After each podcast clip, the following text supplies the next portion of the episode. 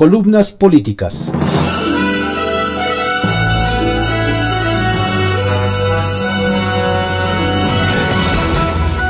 Continuamos con la audiosíntesis informativa de Adrián Ojeda Román, correspondiente a hoy, martes 21 de julio de 2020.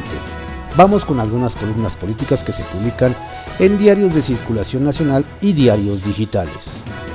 Poder y Dinero, por Víctor Sánchez Baños, que se publica en varios diarios de circulación nacional. Los héroes que viven y mueren en la ignominia.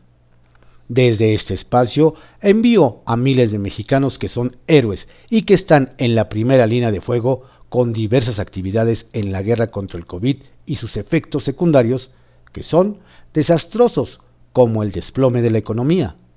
Se trata en la primera línea de fuego de los médicos, enfermeras, personal de limpieza de hospitales, trabajadoras sociales y todo el personal de los centros donde se atienden a los enfermos afectados por el coronavirus. Son nuestros soldados que abren trincheras y se enfrentan cuerpo a cuerpo con esa devastadora enfermedad. Ahí tenemos bajas por más de 600, que murieron hasta mediados de junio. Se estima que el número de víctimas haya crecido a más de 800 a la fecha. Otros que sufren en silencio la enfermedad, ellos y sus familias que contagian por tratar de salvar vidas. El mismo director de epidemiología, José Luis Alomía, dijo hace varias semanas que el mayor índice de contagios es en enfermeros con 41%, médicos 30%, trabajadores de salud 26%, laboratoristas 2% y dentistas 1% se estima que tengamos más de 50.000 miembros del personal médico y asistencial a la fecha y podría incrementarse con lo que nuestros mejores soldados caen en el frente de batalla. En nuestros políticos y burócratas de la salud, nadie se ha preocupado por hacerles un homenaje. Mucho agradecerían porque les dieran un seguro de vida con lo que sus familias aseguren vivir dignamente en orfandad. En la segunda línea están otros héroes que se ven como parte del paisaje.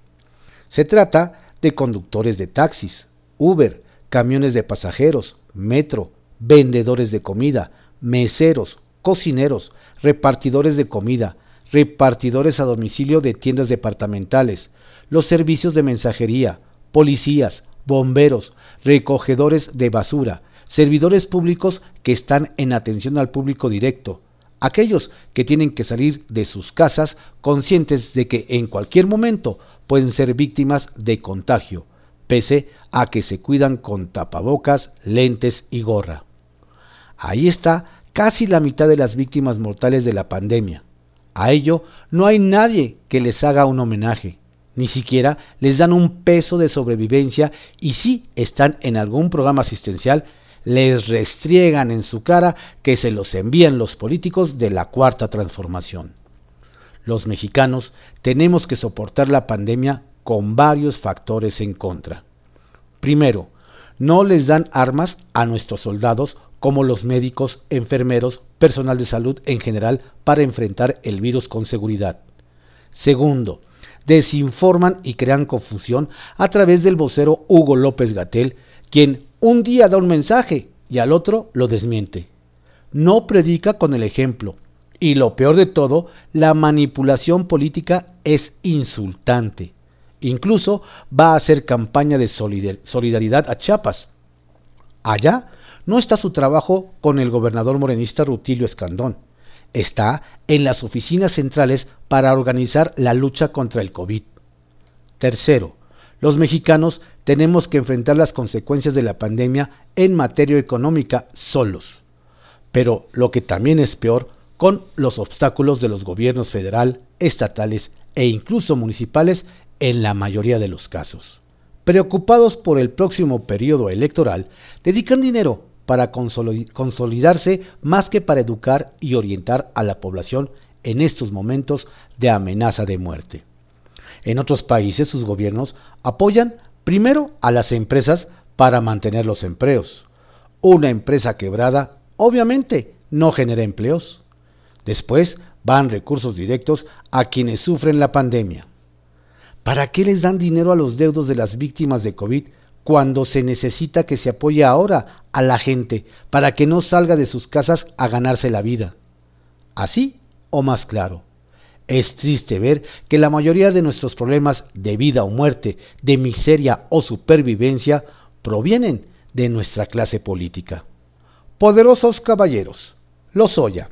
Hay que cuidar a Emilio Lozoya para que dé la información que tiene. Ya hizo la primera declaración, dijo el presidente López Obrador en su tradicional conferencia de prensa mañanera. Si le ocurriera algo a Lozoya, la única responsabilidad es de la Fiscalía General de la República que lo tiene bajo resguardo. Si se llegó a un acuerdo con el exdirector de Pemex para soltar la sopa, entonces que lo cuiden ahora y después de sus declaraciones. No nos salgan en caso de un atentado que fue obra de guachicoleros o exfuncionarios de Felipe Calderón o Peña Nieto. También exhibirán a actuales funcionarios de la Cuarta Transformación que fueron tocados por los tentáculos de Odebrecht o la corrupción en Pemex. ISTE. Ya está en marcha la reestructuración financiera del ISTE para recuperar el pago gradual de adeudos históricos de 60 mil millones de pesos por cuotas y aportaciones al instituto que dirige Luis Antonio Ramírez Pineda, que deben gobiernos estatales un vicio que se toleró en administraciones anteriores y que hizo un boquete a las finanzas del instituto. Ya firmó acuerdos con San Luis Potosí, Baja California y Guanajuato. BMV. Ya entramos de lleno al periodo de entrega de reportes financieros a la Bolsa Mexicana de Valores del segundo trimestre del año. Esta es la prueba de fuego de la información real que viven las empresas medianas y grandes del país. Aquí se verá con toda claridad el impacto del COVID en la actividad económica del país. Bolsa Mexicana de Valores, dirigida por José Oriol Bosch, recibirá seguramente la mayoría de los reportes negativos. Habrá alguna excepción, pero está por verse. Las señales de recuperación se verán hasta el próximo año. Responsabilidad social corporativa. Canacintra. A echar mano de las herramientas que brindan las tecnologías de la información y del conocimiento, además de las redes sociales, a medida que la economía mexicana, el consumo y la producción industrial se ve impactada por COVID-19, es la conclusión a la que llegó Fausto Muciño, vicepresidente de Relaciones y Comunicación Institucional del sector de tecnologías para la información y economía del conocimiento de la Canacintra. Libertad de expresión por Charlie Litleton que se publica en el diario digital CCO Noticias. ¿Por qué la prisa? A ciudadanos y servidores públicos de todos los niveles en el Estado de México les ha entrado la prisa por anunciar su candidatura a un cargo de elección popular. Tal es el caso del notario público 129 Jorge Ramos Campirán, que en días pasados, en compañía del delegado del Partido Verde Ecologista de México, Javier Garduño Montalvo, sí, hermano del Lord Rolls Royce, Emil Garduño Montalvo. Ramos Campirán, quien aspira a ser presidente municipal de Metepec, dijo que ahora tiene tiempo y dinero para hacer campaña. Al candidato verde se le olvida que no solo el tiempo y el dinero son esenciales para una campaña. Lo más importante es que el notario público convenza al electorado metepequense. Así como Ramos Campirán, existen muchos servidores públicos en Toluca, Metepec, Texcoco y muchos municipios más en donde hay prisa de algunos por anunciar sus candidaturas a un cargo de elección popular. Tras bambalinas, por Jorge Octavio Ochoa, que se publica en el periódico digital Cuadratín. Bendita paradoja, colaborador o testigo. La expectativa por el arribo de Emilio Lozoya Austin a México quedó ahogada con la noticia de que llega en calidad de testigo colaborador o testigo protegido, como usted guste. De hecho, para sorpresa incluso del propio presidente de la República y del secretario de Seguridad, Alfonso Durazo, Lozoya ni siquiera pisó la cárcel del reclusorio norte. Fue trasladado de inmediato a un hospital privado.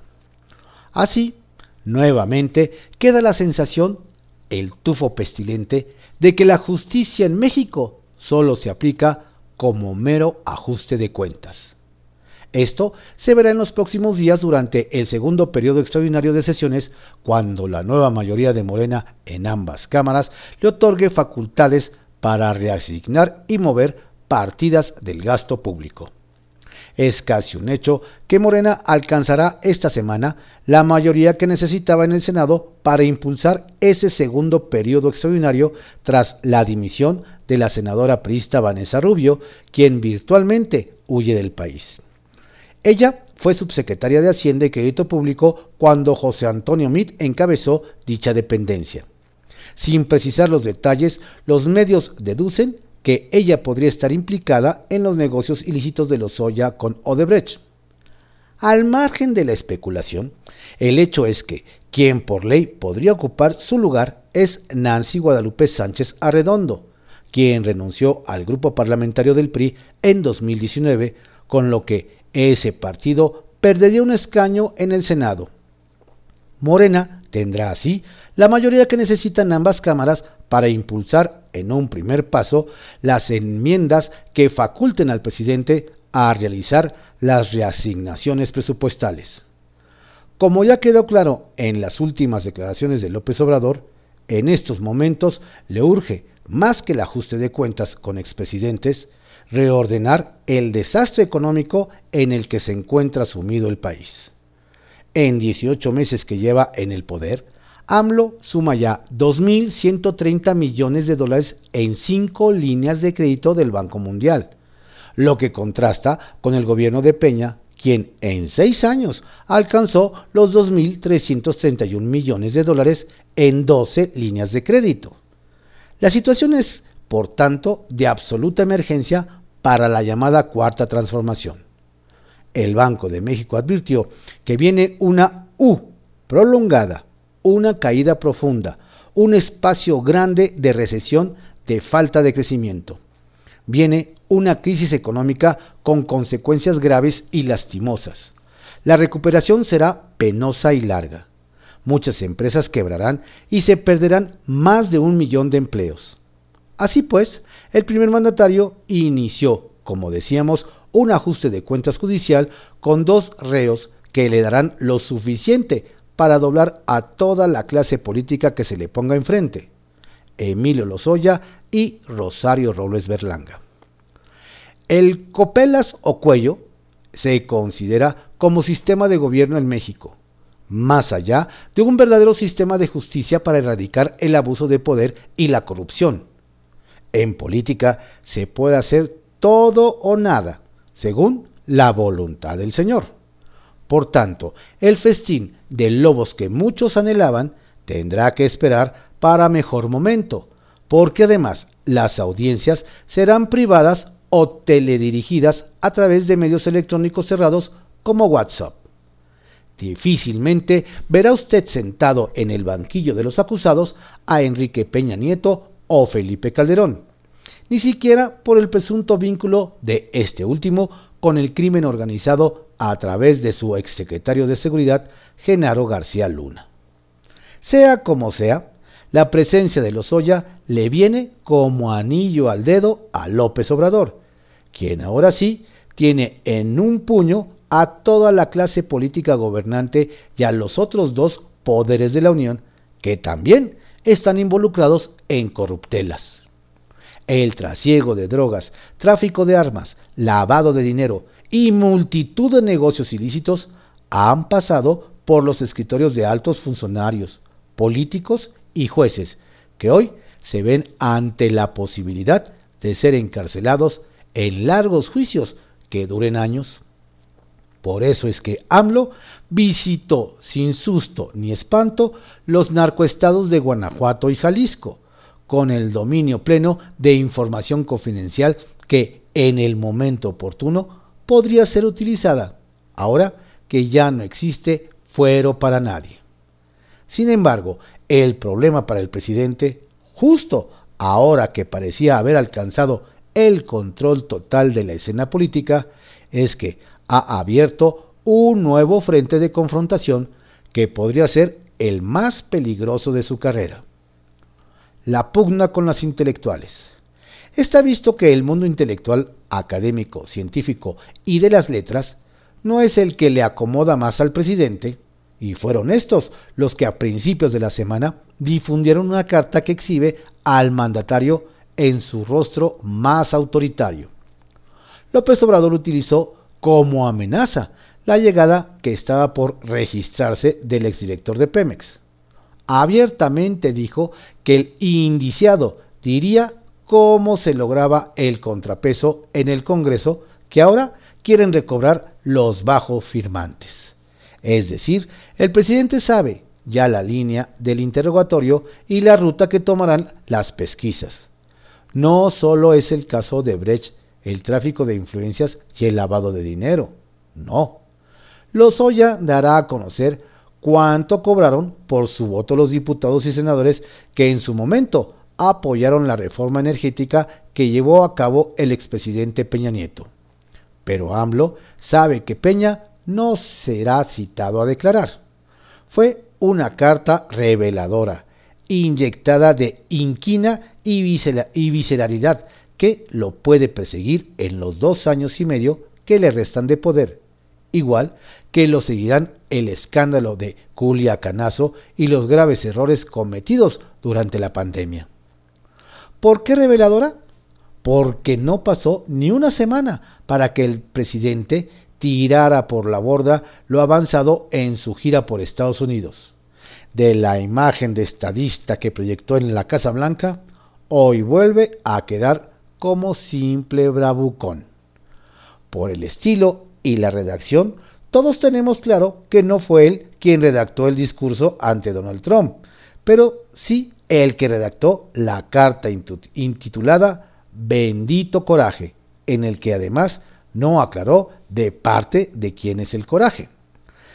En carta abierta a la nación contra la deriva autoritaria y por la defensa democrática, un grupo de politólogos, que algunos llamaron intelectuales, reprocharon abiertamente el modo de gobernar de López Obrador. Subrayaron las desviaciones en que ha caído la 4T. Expusieron la concentración de poder que ha amasado el Ejecutivo Federal cuestionaron el manejo de la crisis sanitaria y lo hicieron caer en la provocación. La sola respuesta evidencia el autoritarismo que se le critica. Hay párrafos enteros que lo muestran irritado. Se concibe a sí mismo como el único hacedor de la democracia, porque, como ya lo dijo alguna vez, el movimiento soy yo. Se olvidaba que varios de los de abajo firmantes como burlonamente los llama, formaron parte de la serie de reformas políticas que dieron paso a la creación del antiguo IFE, que acotaron el poder territorial y omnipresente que tenía el PRI. Andrés Manuel escupe al cielo. Su propia trayectoria política estuvo apuntalada en esa serie de cambios que le permitieron llegar al poder. Hoy quiere limar asperezas, pero bajo amenaza. Eso parece ser la espada que levanta hoy el nuevo régimen. Bendita paradoja. El mandatario se ve al espejo de todo lo que criticaba a la luz de la carta que le publicaron los intelectuales. Echa mano a la distorsión de la justicia y utiliza el caso Ayotzinapa para manipular al ejército, pues todo apunta que militares de alto rango son corresponsables de la desaparición de los estudiantes. Utiliza el caso de Brecht y la reforma energética para poner en fuga a todos cuantos participaron en el Senado y la Cámara de Diputados vendiendo su voto a favor de los pactos peñanietistas. El presidente pensó que todos los factores de poder, e incluso los poderes fácticos, se le inclinarían, pero se olvidó de que en este mundo los actores, los hechos y las palabras cuentan, y muchos nos persiguen como fantasmas. Por eso decimos que López Obrador ha abierto el frente más peligroso de cuantos ha enfrentado, porque a diferencia de los políticos, los periodistas y politólogos, duramos más allá de un sexenio sus actos lo perseguirán.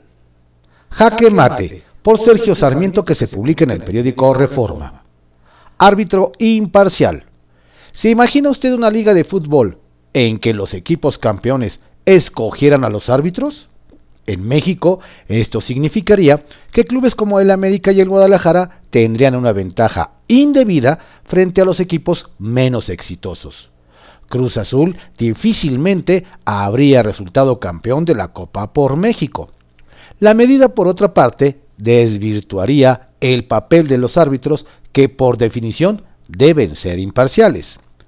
John Ackerman tiene al parecer una filosofía distinta.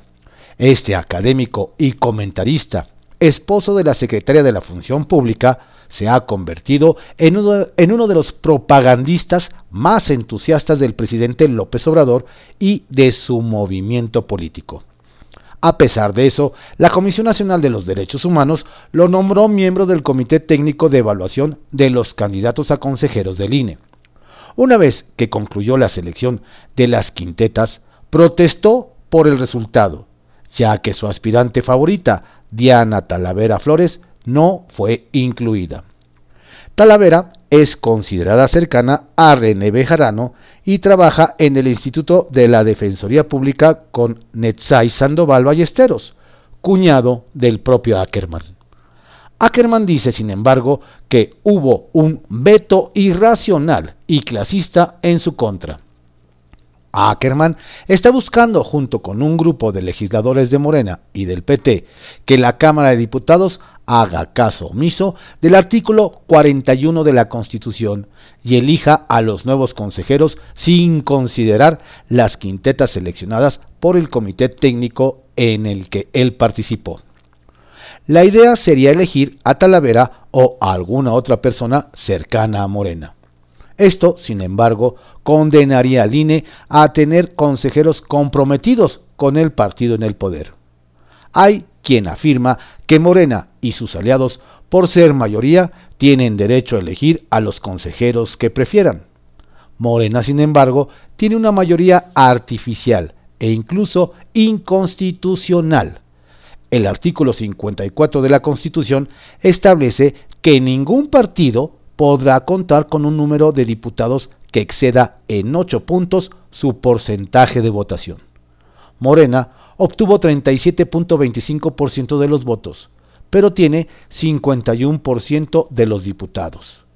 La coalición Juntos Haremos Historia consiguió 43.6% de los votos, pero acumula 61.6% de los diputados.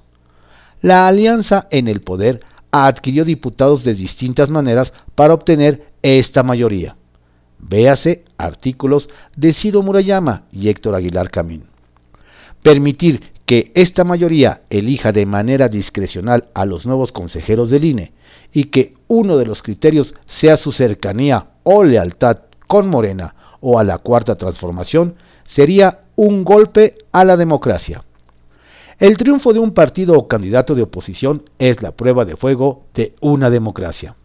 Con el IFE independiente que surgió en 1994, pudimos tener alternancia de partidos en el Congreso desde 1997 y en la presidencia desde el 2000. Solo una cuarto, perdón, solo una de cuatro elecciones presidenciales desde el 2000 han sido ganadas por el partido en el poder. Ya con el INE, 64% de las contiendas a gobiernos estatales de 2015 a 2019 fueron ganadas por candidatos de oposición. En, municipios la cifra es de 67%. Son preocupantes los intentos por reconstruir un partido hegemónico como el PRI del siglo XX. Debemos evitar el retorno a la dictadura perfecta de la que habló Mario Vargas Llosa. Para eso necesitamos un árbitro electoral independiente. A todos nos conviene preservar la democracia, incluso a Morena. Declaración.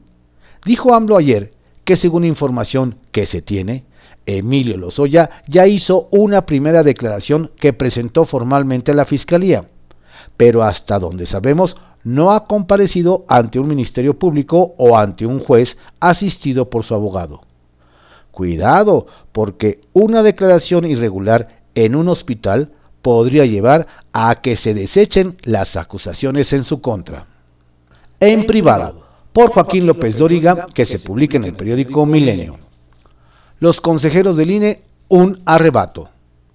Cuando todo indicaba que la selección de las quintetas para elegir a los cuatro nuevos consejeros del INE estaba planchada, no contaba con los intereses de un sector de Morena y PT, este encabezado por John Ackerman, uno de los integrantes del Comité Técnico de Evaluación que eligió a los finalistas, quien exigió reponer todo el procedimiento. Y es que después de un largo proceso para encontrar a los 20 finalistas, 50 diputados de Morena, encabezados por Dolores Padierna, y 35 del PT, decidieron impugnarlo porque las cosas no salieron como esa minoría, 85, quería cuando la mayoría calificada es de 334 sobre los 500, la que se da sobradamente con los votos Morena y los 164 de la oposición. No se trata de volver al pasado cuando efectivamente los consejeros del INE eran cuotas partidistas, lo que siempre denuncié, sino de vivir el presente en el que ellos dicen ser diferentes. Y con ese procedimiento, por un momento parecieron serlo, pero no, y ahora quieren imponer el de cuotas personales. Ayer, tras una larga jornada el domingo en el que durante 11 horas comparecieron los 20 finalistas ante los coordinadores parlamentarios de los diputados y se formaron las cuatro quintetas, fue muy complicado sentar a la Junta de Coordinación Política. La sesión que tuvieron acabó mal y Mario Delgado se reunió en Palacio Nacional con el presidente, donde uno de los temas fue el de los consejeros y cuya decisión la conoceremos a partir de lo que haga y diga el coordinador de Morena. Por la mañana López Obrador declaró, no me corresponde intervenir en este caso, es un asunto de los legisladores. Por lo pronto, en el extraordinario de mañana, solo se verá el tema los consejeros. Todos los demás, fondos, fideicomisos, ley de adquisiciones y la ley de presupuesto, se quedaron fuera. Ah, y la falta y, perdón, y falta la resolución del Tribunal Electoral a impugnaciones de tres candidatos que debe resolver hoy. Retales. 1. Alusiones. El presidente se refirió a un tuit de este reportero y habló de apología. En su momento responderé. Le reconozco el trato respetuoso. Nos conocemos hace muchos años. No el sarcasmo de la profundidad y contundencia del análisis. Era un tuit el fondo son los delincuentes en el video, cuya existencia confirmó y documentó el secretario de la Defensa. 2. Sus datos. De Gane, la pandemia ya se domó. Van 39.485 muertos.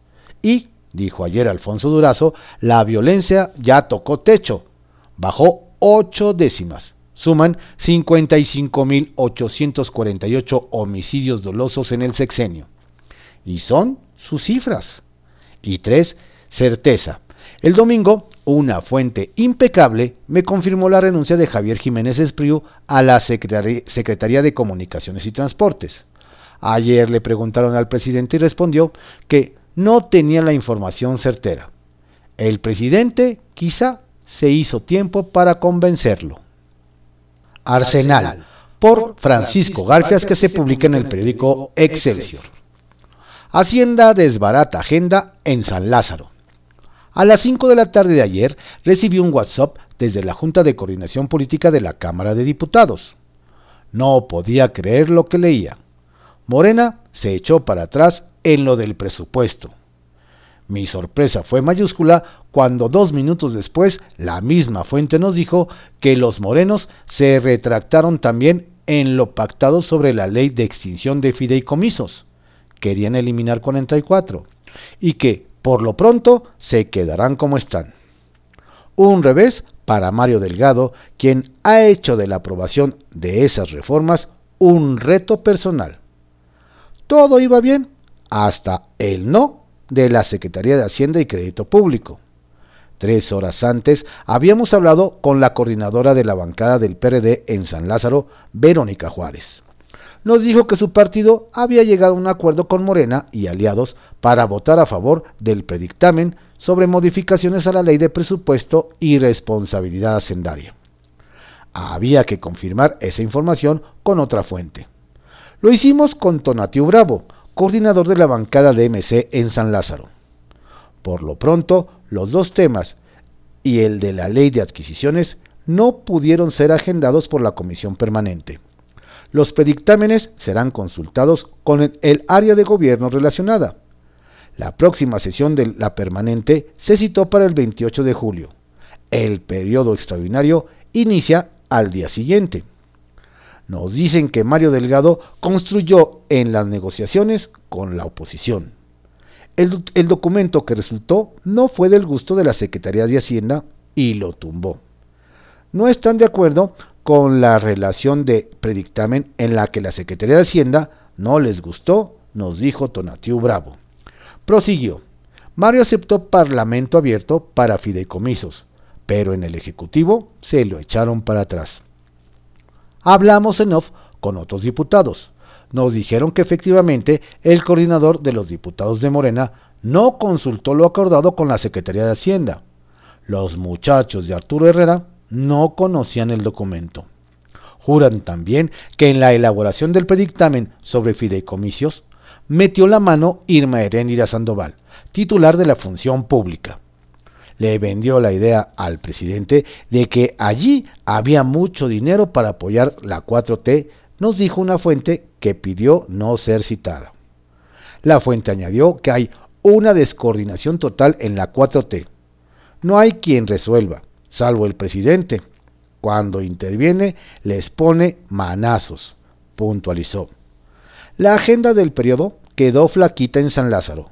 El único tema serán los consejeros del INE. Por cierto que hoy sesiona el Pleno del Tribunal Electoral del Poder Judicial de la Federación para resolver las inconformidades de los ex aspirantes a consejeros del INE.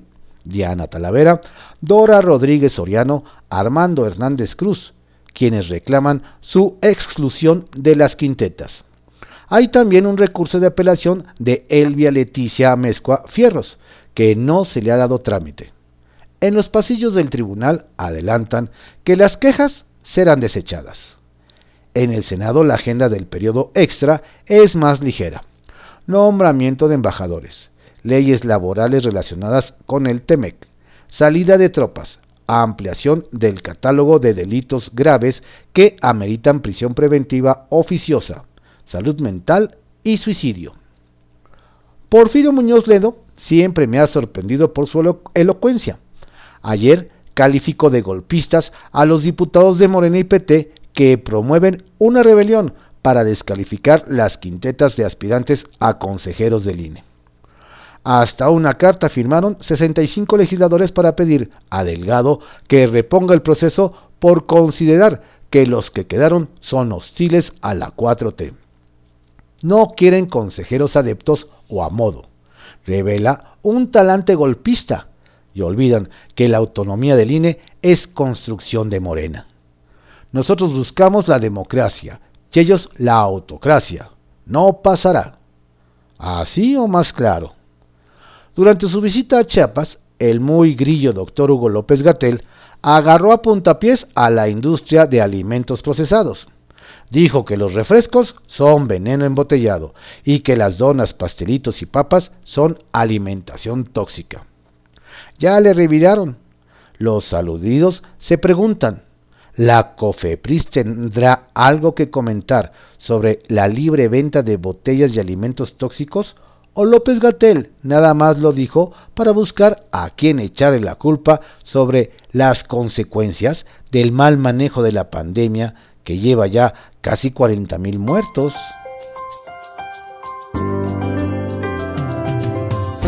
Estas fueron algunas columnas que se publican en diarios de circulación nacional, en la audiosíntesis informativa de Adrián Ojeda Román, correspondiente a hoy, martes 21 de julio de 2020. Tenga usted un estupendo día, cuídese, si no tiene a qué salir, quédese en casa. No arriesgue a su familia, ni se arriesgue usted, ni nos arriesgue a todos los demás.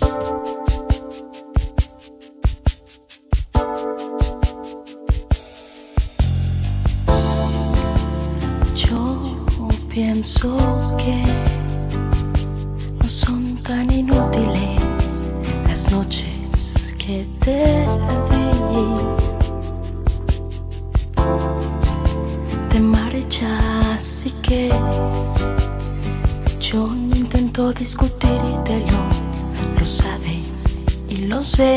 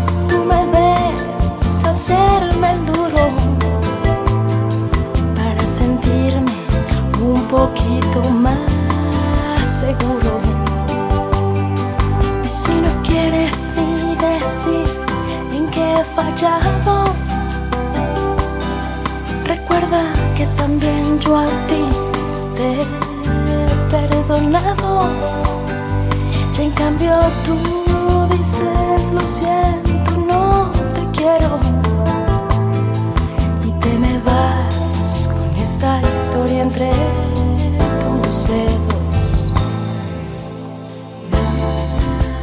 ¿Qué vas a hacer? Busca una excusa y luego marchate. Porque de mí no deberías preocuparte no debes provocarme. Que yo te escribiré un par de canciones. Tratando de ocultar mis emociones. Pensando pero poco en las palabras. Y hablaré de la sonrisa